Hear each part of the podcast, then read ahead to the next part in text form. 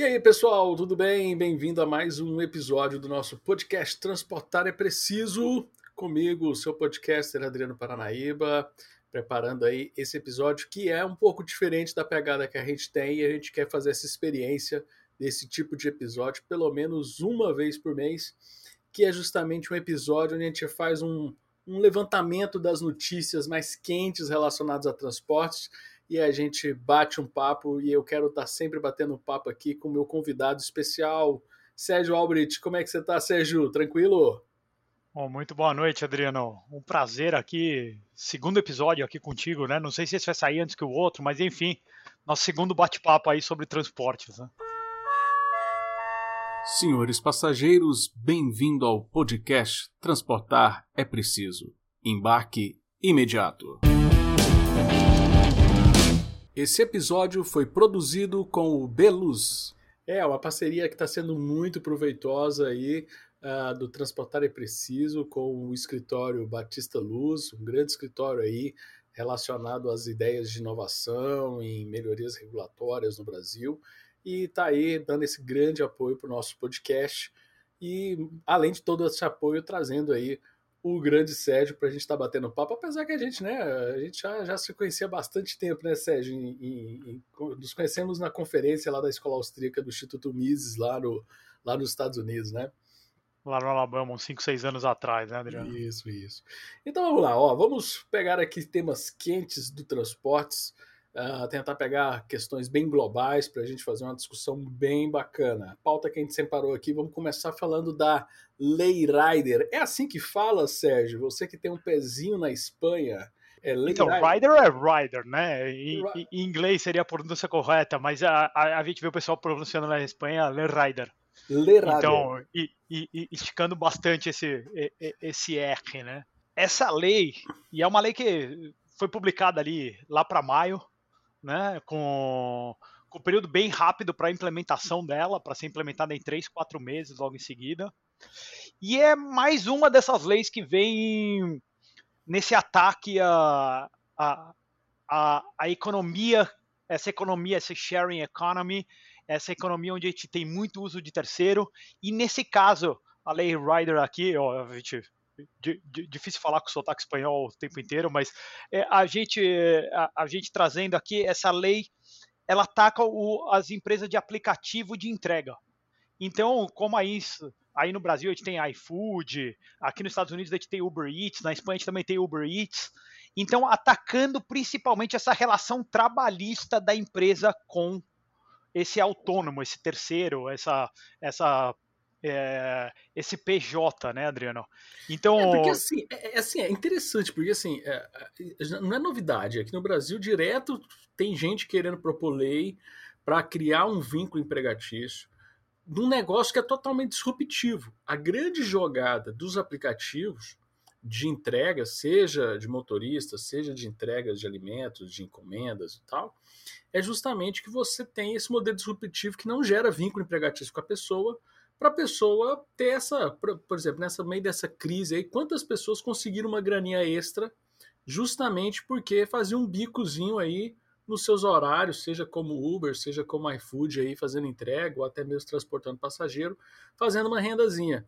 A lei Rider vai fazer justamente o quê? Que obrigar o vínculo empregatício a acontecer. Então a chance de sabotar o modelo de negócio é grande, né, Sérgio?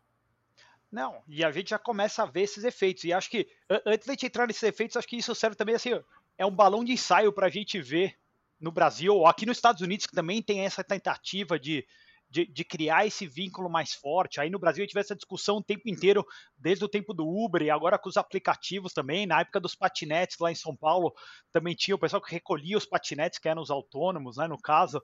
Então a gente começa a ver os efeitos.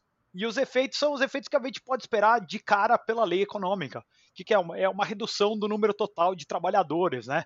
Embora a, o, o, o, discurso do político na hora que implementa essa lei é oh, vamos proteger o menos vulnerável, o que a gente acaba vendo logo de cara já são demissões. A gente já começa a ver empresas indo embora da Espanha. A Deliveroo já foi embora da Espanha, anunciou agora no final de agosto, que estava saindo da Espanha, falou que não era somente em função da Lei Rider, mas, enfim, não contribuiu positivamente, né? E as outras empresas que já estão que estão lá na Espanha, como a Globo e, a, o, e o Uber Eats, a gente também já começa a ver outros efeitos que, através da análise econômica, você já podia estar tá esperando, como redução das áreas atendidas, redução dos horários de atendimento. Então a gente começa já a ter um produto pior, de pior qualidade. Então, tudo bem, no centro de Madrid, no centro de Barcelona, que tem bastante demanda, continua tendo bastante entrega. Mas vai para as aforas, vai para os pueblos no meio no, no meio do nada, virando à esquerda, como a gente fala, vai para as áreas até para as periferias desses grandes centros urbanos, já começa a ter dificuldade de atendimento. E é justamente quem mais precisa, né? As pessoas que mais precisam são os mais pobres, e aí a lei está protegendo só os ricos, né? Tipo assim, ela cria uma reserva de mercado, vai ter pouca gente trabalhando, porque vão ser poucas pessoas contratadas com essa redução dessa área de trabalho, as, as entregas ficam mais caras, porque o custo trabalhista é enorme, né? Na Espanha deve ter custo trabalhista igual no Brasil, um absurdo também, cheio de custos. É, é um dos lugares que a CLT, né, a legislação trabalhista deles consegue ser pior do que a brasileira. Cara, sério, fala sério, é pior do que a nossa. Em 2012 eles fizeram uma reformulação porque só existia um contrato de trabalho lá. E daí eles adicionaram alguns contratos de trabalho adicionais que já foi uma liberdade porque você só tinha um modelo, né? E a gente partidário aqui da ideia que oh, todo contrato de trabalho é único, né? Então a gente deveria ter o mesmo número de pessoas empregadas, a gente deveria ter contratos de trabalho, né? Mas, mas enfim, a, a, gente já vê aí com a, com a Deliveroo, já são 4 mil empregos que se foram. Caramba. No meio da pandemia, mil, no meio da pandemia. Perfeito, perfeito. E a gente vê, em Genebra teve o mesmo caso. criaram esse vínculo, acabaram com essa possibilidade de ser autônomo, e o que a gente viu em Genebra acontecendo foi uma redução de 77% dos empregos. Caramba, 77%. Esse é o caso que aconteceu em Genebra, que foi algo municipal ali, não, não sei direito como funciona na, na Suíça esse tipo de lei, mas enfim, que afetou a região metropolitana de Genebra, 77% dos empregos saíram. Com a saída dos empregos saiu menos produto, menos serviço sendo ofertado. Né? Exatamente. Né?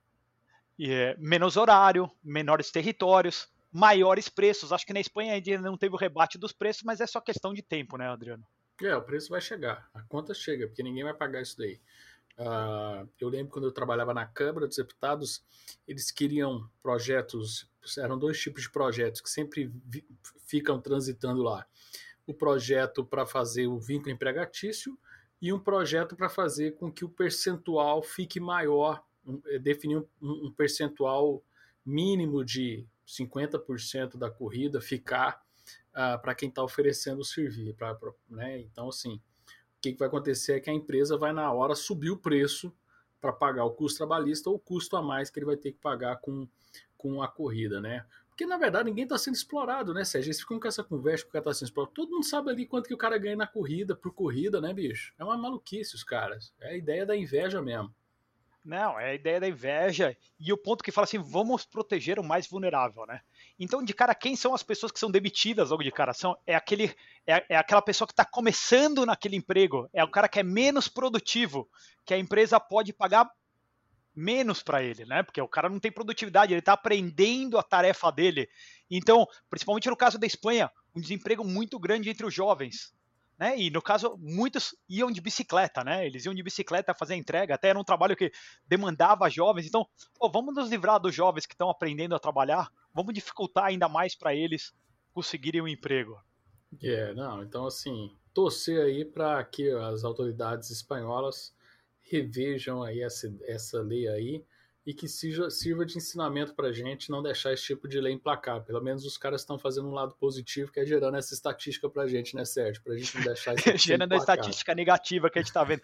Não, e, e, e, e, é engraçado que a gente já começa a ver aí o Uber Eats e, e o Globo mesmo, os dois já pensando assim, em engenharia legal, para como que eles vão contratar mais pessoas. Então, e, uh, agora não estou lembrando se foi Uber Eats ou Globo que já falou assim, não, vou contratar via uma empresa terceirizada eu já não vou mais contratar, eu vou contratar via um terceiro.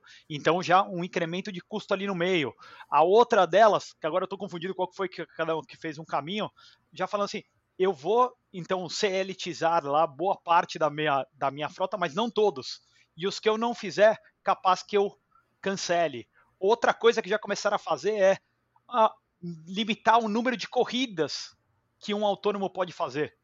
Então o rapaz que já usava aquilo para complementar a renda dele, mas fazia 10 corridas no dia, agora ele só pode fazer 3 corridas à noite. Ele não pode fazer mais do que aquele para não configurar o vínculo empregatício. Eu estava pensando assim, e, estava olhando porque na Califórnia, a Califórnia também está atacando muito o modelo de negócio do Uber, né? E a gente vê isso acontecendo o tempo inteiro. Até existe uma possibilidade do Uber, que nasceu ali no Bay Area, ali em São Francisco, ir embora da Califórnia, né? É, isso e... aí já, como, é que tá esse, como é que tá isso aí nos Estados Unidos? Porque é bem independente de cada estado e pelo jeito a Uber tá falando mesmo de ir embora da Califórnia, né? Tá, continua. Teve no, no, no, no final do ano passado, abriu para votação, em uma espécie de um plebiscito ali, junto com, com a votação de prefeito, né? Então abriu também, teve a votação, a, o, governo perdeu, então a Uber, entre aspas, venceu isso, mas toda hora tem um ataque novo. E eu parei para dar uma olhada assim, pensa todos os ataques que sofreu o modelo de negócio do Uber, ou esse modelo dos autônomos, né? Primeiro foi a luta do monopólio do táxi, a regulamentação. Depois, Sim. aqui que a gente já começou, começa a ver que tem total a ver com esse caso aqui, legislações trabalhistas. Seja na Espanha, seja nos Estados Unidos, seja no Brasil. No Brasil a gente vê toda hora essa tentativa de caracterizar o vínculo empregatício, né, direto, de CLT. O outro ataque que está tendo grande na Califórnia também, que é capaz que o Uber vá embora, é a questão do meio ambiente, que estão querendo fazer que todos os carros tenham que ser elétricos. Né? Não existe nem, nem, nem malha de postos, de abastecimento, tudo isso daqui. E o, o, o quarto ponto, que se a gente olhar lá para trás no passado, foi o que pegou Al Capone também, você vê, a Receita Federal também está atacando e em todas as esferas que ela possa conseguir atacar. Então, por exemplo, na Espanha, qual que é o outro ponto que os caras estão atacando? Antes o autônomo tava, pegava a bicicleta que ele comprava e ele estava gravando no imposto de renda para deduzir o pagamento de imposto, né? Agora a Espanha fala assim, não, autônomo, você não pode fazer isso. Porque você não consegue comprovar que essa bicicleta é só para uso profissional, não é para uso pessoal. Olha então aí. já não estão deixando o cara gravar isso daí para reduzir o, o, imposto de renda. Então a gente começa a ver esse ataque são essas quatro frentes e são é no Brasil, é na Espanha, é na Austrália, sei lá a loucura que está acontecendo na Austrália hoje em dia, mas é, é, e é aqui nos Estados Unidos, dependendo do estado, cada estado com maior ênfase. Mas o ataque é grande, que, querendo dificultar o transporte, Adriano. Nossa, fala sério. Porque esses negócios são legais, porque eles vêm para. A gente falou de disruptivo, é justamente isso, trazer um, novas possibilidades, novas vibes. A cidade é dinâmica, ela é viva, ela precisa de modelos novos, inovadores. E aí você faz de tudo para barrar a inovação, né? Tá complicado. Falando em barrar, vamos para o nosso segundo tema aqui. É a questão do governo brasileiro barrando aí os projetos que podem trazer uma melhoria da, das ferrovias, né, Sérgio? Pô, aí nos Estados Unidos as railroads está, são é um exemplo de sucesso, né? Mas passaram por um histórico também de intervenção, né, Sérgio? Então, então, Adriana, é, é, é, engraçado, né? Tem o, o, o Rothbard, naquele livro dele, The Progressive Era, ele fala logo no começo, ele fala que as ferrovias é a primeira grande indústria americana a sofrer de, de, de crony capitalism, de, de, de roubalheira governamental. Né? E a gente vê a, a, a, exploração das malhas, até esse artigo que saiu do Mises, que a gente começou a basear aqui o, o nosso, nosso bate-papo que saiu no Misses Brasil. É legal a gente ver a diferença das malhas, né? O, o, o, quanto que a malha ferroviária americana cobre, quanto que a malha ferroviária brasileira cobre, que é quase nada. Aqui parece o mapa, parece que está todo rabiscado. Parece que minha filha de 5 anos ficou rabiscando o livro lá de tanto, tanto trem, tanta linha, tanta linha de trem que tem, né? Mas, mas é legal a gente olhar assim, o desenvolvimento da, das ferrovias nos Estados Unidos. Ele teve um, um, uma pegada muito, uh, muito privada no começo, um esforço privado para chegar ali no, a, a, até o Missouri, e depois a expansão para o oeste, principalmente o começo da expansão para o oeste, é uma expansão super corrupta, super frota, uh, fruto do, de agarrar o governo americano para ele começar a regular tudo isso, né?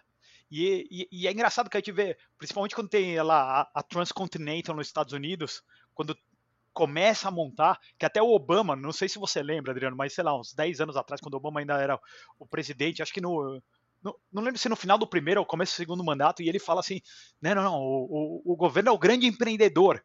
Veja o que a gente fez na Intercontinental, né? Então ele já errou o nome da, da, da, da é estrada. Transcontinental.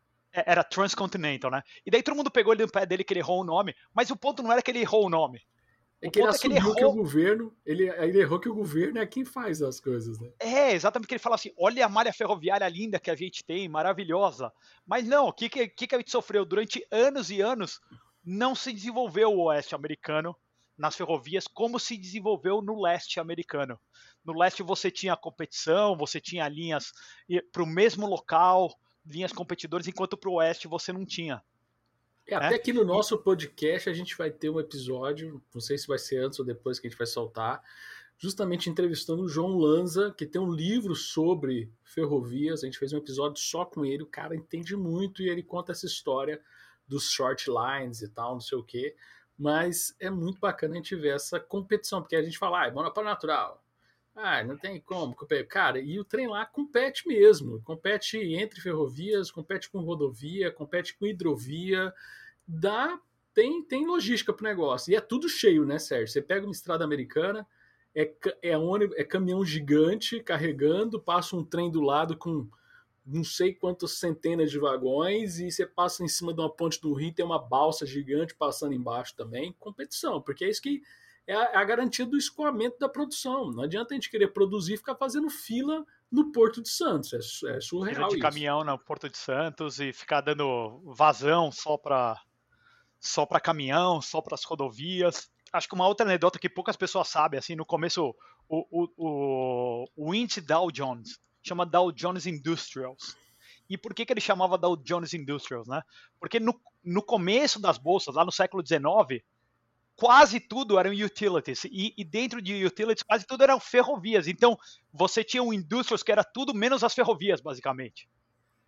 Então, então você vê o, o, o quão importante eram as ferrovias. E até o, se a gente olhar no caso do o, o, Lincoln, né, o grande presidente americano, que os conservadores... Que só retomando aqui para o pessoal entender, as Dow Industries. Então era o que era Dow Industry, o que não estava nas ferrovias era do Dow Jones.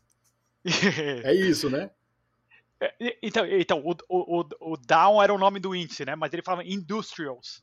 Então, ele falava Industrials porque era todas as indústrias. E você fala assim, pô, mas ferrovia, por que vamos escolher excluir ferrovia? Porque ferrovia era quase toda a bolsa de valores. Entendi. Não, e falando assim, o Lincoln até ele fez a carreira advogando já nessa parte corrupta, né? O, o Lincoln uma figura nefasta que é glorificada pela esquerda e pela direita americana, pelos dois lados, mas e, e até assim mais um ponto de cron, do, do, do, cronismo americano é que assim, oh, quando ele tem que decidir para onde vão passar, para onde que a gente vai expandir para o oeste, ele passa toda pelas terras do Lincoln, né?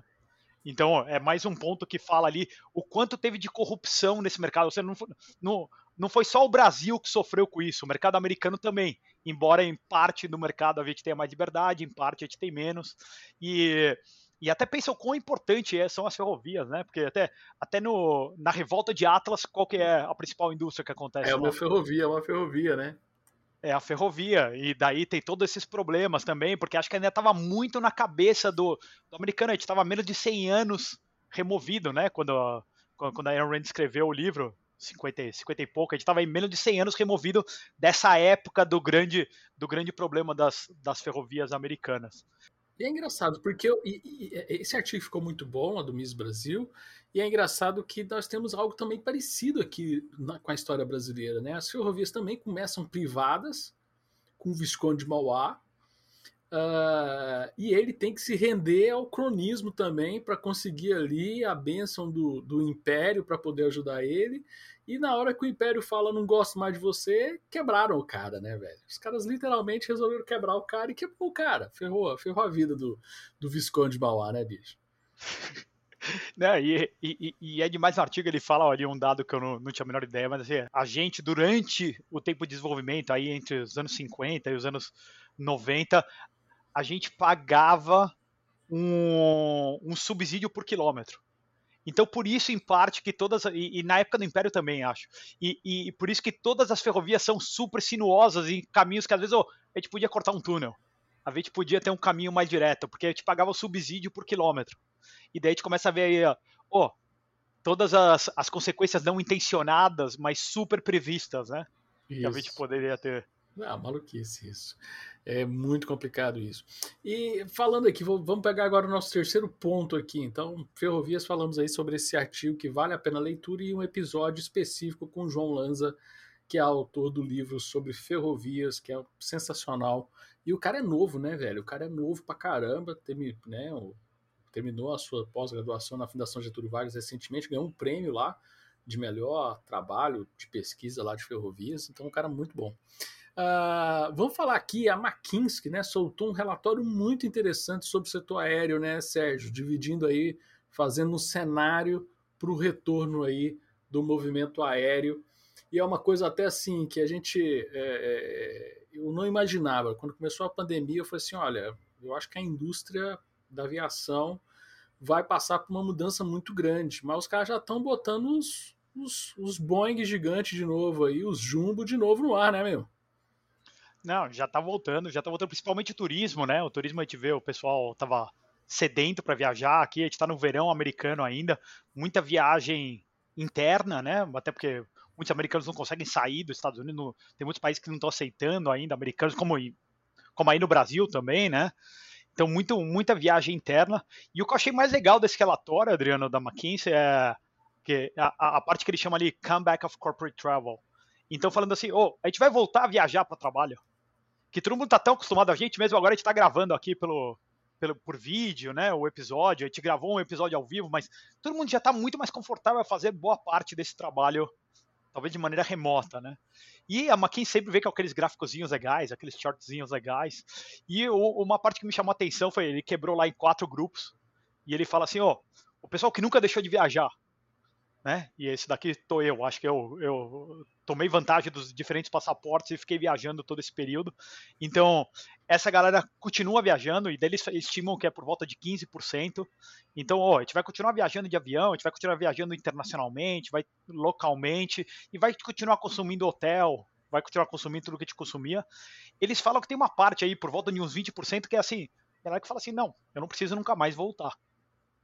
Né? E eu vejo realmente é, assim, minha esposa trabalha numa, numa grande empresa de PR aqui, muita gente fala assim, não, nunca mais vou voltar para o escritório. Quanto mais é viajar ainda, ficar no índia e volta. É, eu, eu, recentemente eu estava tomando café da manhã com um cara da Shell, executivo da Shell, de combustíveis aqui do Brasil. Uh, eles têm, um pré, eles têm um, uma sede aqui no Brasil, parece que eram, eram nove andares. Os caras estão entregando cinco andares. Os caras vão ficar com quatro andares porque o resto da galera vai ser home office. Então, assim, um pedaço não volta mesmo, não. Um pedaço não volta. Daí, esses números eu não sei como eles estimaram, 15%, 20%, mas ele fala o, o, a, o grande pedaço do mercado é o que eu estou chamando de FOMO, que é Fear of Missing Out. Isso. Né? Você, pô, não quero. É, o famoso FOMO. Eles estão falando que, meu, aqui é 60% e a gente está em dúvida. Está em dúvida ainda. Quanto dessa galera já vai voltar, não vai voltar. Né? E ele fala que tem uma última parte que é o wait and see, que vai esperar para ver como que se desenvolve, como se desenvolve aí as restrições, como se desenvolve até o trabalho. Mas o ponto que ele estava levantando é, sim, a gente pode esperar, principalmente turismo aumentando, turismo aumentando aí regionalmente, mais que regionalmente dentro do próprio país, né? Mas que uma boa parte a gente não deve ver do a viagem corporativa, ele está falando, esse never returning, pelo menos 20% não está lá esse wait and see também não está lá no próximo ano ainda. Então que a gente ainda a, a, a gente deve ter uma subida rápida, mas não uma volta àqueles patamares antigos que a gente tinha de viagens a trabalho, Adriano. Não, porque é interessante isso, porque até dá um fôlego para a indústria voltar, né? Porque nós temos que lembrar também que você parou tudo. Imagina se você volta, é, todo mundo dá um estralozinho, vamos voltar a viajar de novo. A gente vai ter um risco também de inflação é, de falta de insumos, de equipamentos, de entregas de aviões. Então é até bom assim que ela vá retornando gradualmente para que você não tenha o risco de você ter uma explosão de preços, de custos e de insumos, né, Sérgio? Não, com certeza. Você, a gente vê os hotéis trabalhando, o, principalmente os hotéis que estão fora do centro de turismo, a gente vê eles sempre trabalhando a, a, meia capacidade, com a capacidade baixa, muita gente foi mandada embora, muita gente saiu, então realmente não, não, não vai ser fácil. E eu que tenho viajado bastante, Adriano, por mais que os aeroportos tão, estejam Eu não digo que eles estão cheios, lotados, igual estavam antes, mas a gente já vê movimento, não tá igual aquela parte do Walking Dead, como era viajar no meio do ano passado, que realmente era scary. Eu acho que eu tenho umas fotos, acho que eu até mandei para você, assim, eu tô no aeroporto de Nova York e não tem uma alma viva. É, eu bati umas fotos também em Guarulhos, é. uh, vazio também, é uma área assim, tinha nem mais plaquinha funcionária, tava assim, parecia um galpão também vazio, bem no meio do aeroporto também. Perfeito, perfeito, mas, mas você ainda vê aqueles, o aeroporto shopping, né, que é esse conceito novo, que o aeroporto é quase um shopping, metade das lojas fechadas. Muitas lojas que saíram, o que significa que o volume de pessoas ainda não está o mesmo, o volume de voos ainda não está o mesmo que era antes. Né? Isso, que fechar, fechar a carga horária. Mas aí é, é, o mercado está retornando. É, eu realmente fui surpreendido positivamente. Eu achei que nós íamos ter uma convergência muito grande mesmo para os voos regionais. Está acontecendo, empresas como a Azul está dando um, um, gás aí na questão dos voos regionais, mas, cara, a Emirates está voltando aí com os com seus grandes aviões, com seus grandes jumbos e a coisa está caminhando para aproveitar pelo menos essa temporada aí de 2021. Os caras estão querendo tirar o atraso do que não viajou no ano passado. E como a gente falou, isso às vezes traz um pouco de e se esses aquecimentos muito rápidos assim podem trazer alguma inflação. Vamos fechar o nosso bate-papo aqui falando justamente da inflação dos preços da gasolina. É só no Brasil isso que a gente está percebendo, Sérgio? Como é que está aí a questão de preço de combustível aí no exterior, aí nos Estados Unidos, na Europa? Como é que está acompanhando isso aí? Ah, então, o, parece que o, o, o, aumento do preço da gasolina é, é pervasive, está em todos os lugares que você pode olhar, em maior ou menor escala. Aqui nos Estados Unidos tem variado muito de estado para estado, né? mas a gente tem visto o preço subindo e as pessoas sentindo esse aumento do preço. Então, o, o, que você via antes, que era algum aumento mais um pouco mais lento, mais contínuo, e que as pessoas não sentiam tanto no dia a dia, acho que agora, como tiveram essas altas de um segundo para o outro, tem ido. Então, acho que tem alterado aí, como a gente falou, de um país para outro, de, uma, de um estado para outro, alterando as pauladas, mas o que eu tenho visto igual em todos os lugares é que a culpa é sempre de algum do dono do posto, da empresa produtora. O fato da gente ter impresso trilhões de dólares ao longo de poucos meses não tem efeito nenhum, Adriano.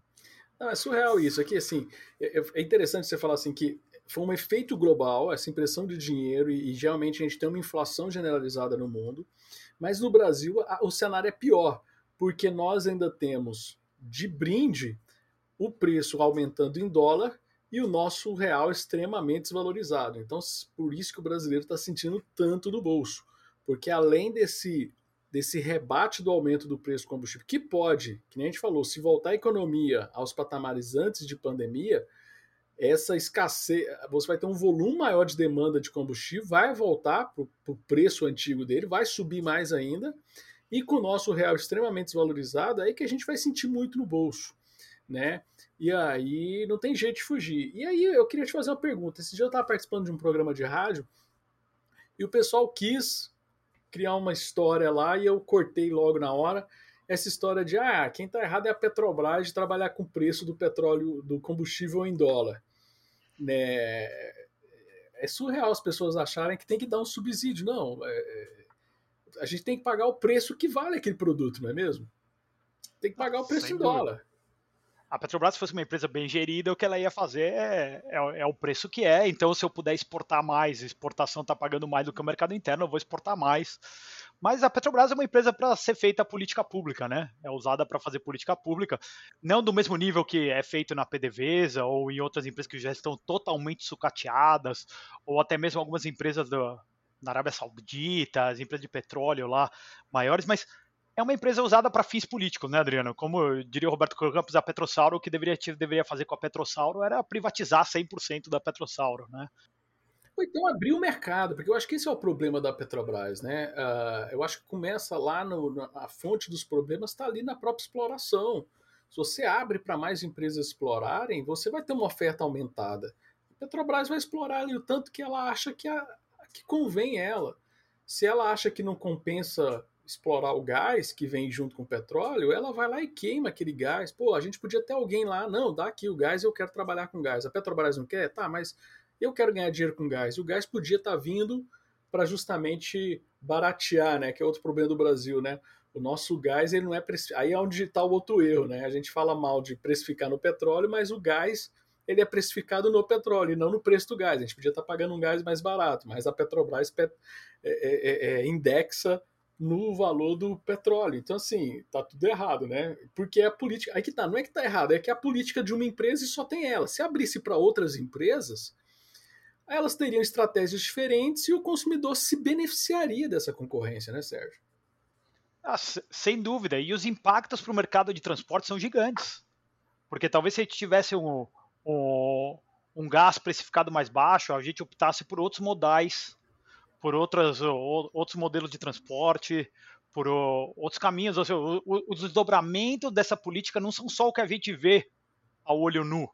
Eu vi um estudo de um pessoal que fazia o seguinte: não só usar ferrovia para transportar o gás, tipo assim, em vez de fazer gasoduto, eu uso ferrovia para transportar o gás e eu ainda faço o trem se a gás.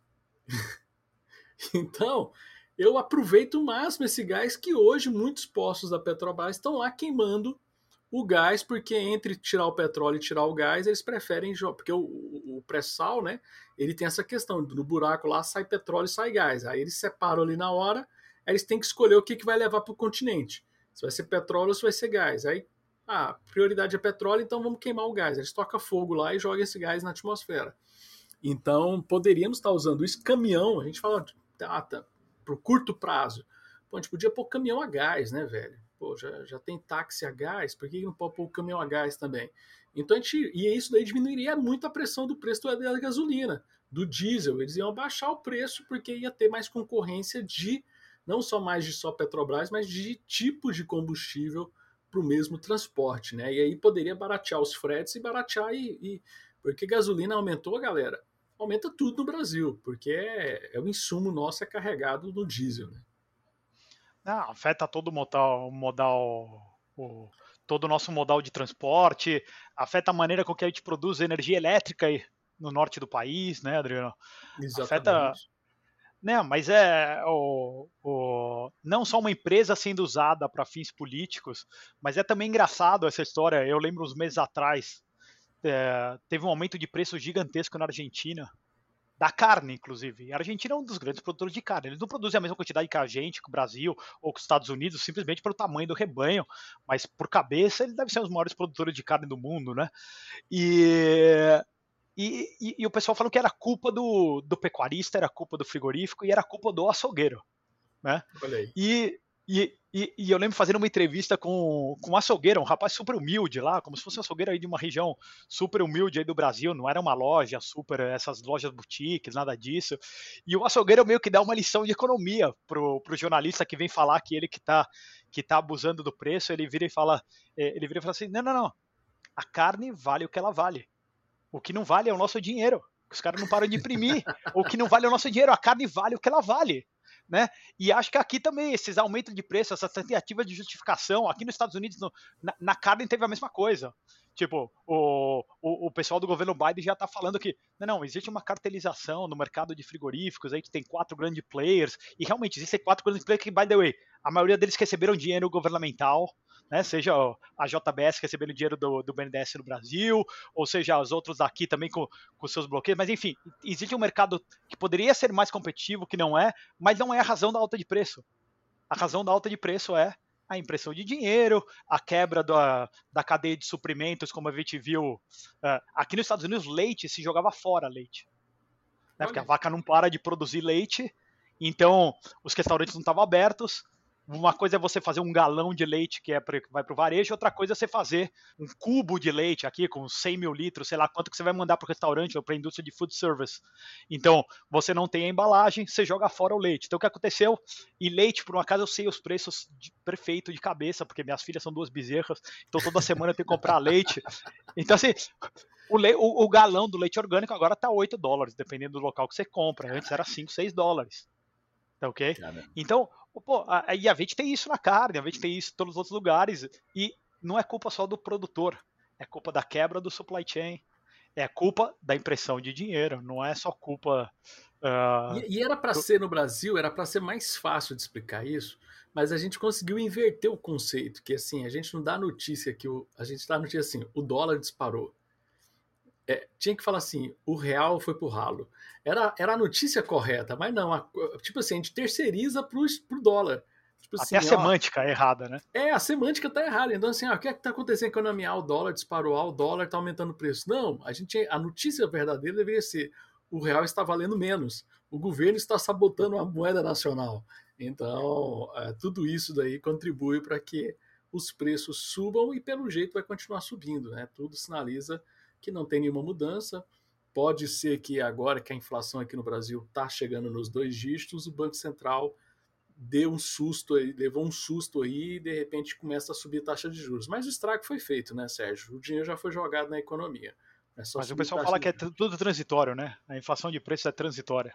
É, tem gente que fala que um pouco de inflação é bom, né? Um pouco de inflação faz bem para a economia ajudar a crescer. Poxa, fala para alguém que seu salário vai desvalorizar 10% todo mês uh, uh, e fala que isso é bom para a economia. Você vai comprar menos do que. Pô, vai tomar banho na soda. Isso é conversa de economista heterodoxo. É, com certeza, Adriano, com certeza. Sérgio, fechando aqui então nossa pauta de notícias dessa, dessa semana. Vamos, eu gostei muito de fazer esse episódio aqui. Vamos ver se a gente repete mais vezes, sempre trazendo aí assuntos da economia mundial que tem um link forte aí com o transporte, tá joia, cara? Com certeza, com certeza. Isso é, foi bom que você falou de link. Acho que a gente pode colocar também todo o link para todos os artigos Isso. que a gente falou. A gente pode colocar no episódio aqui. No... A gente coloca na descrição todos os links, todos os links para a pessoa entrar em contato. O relatório do McKinsey, o artigo do Mises. A gente acha alguma, algum artigo aí bacana falando sobre a questão do preço da, da disso e falando da, da lei Ryder. Perfeito, então, Adriano. Sérgio, obrigado Fechado. e obrigado aí para todo mundo que acompanha esse episódio. Lembrando que transportar é preciso, o embarque é imediato.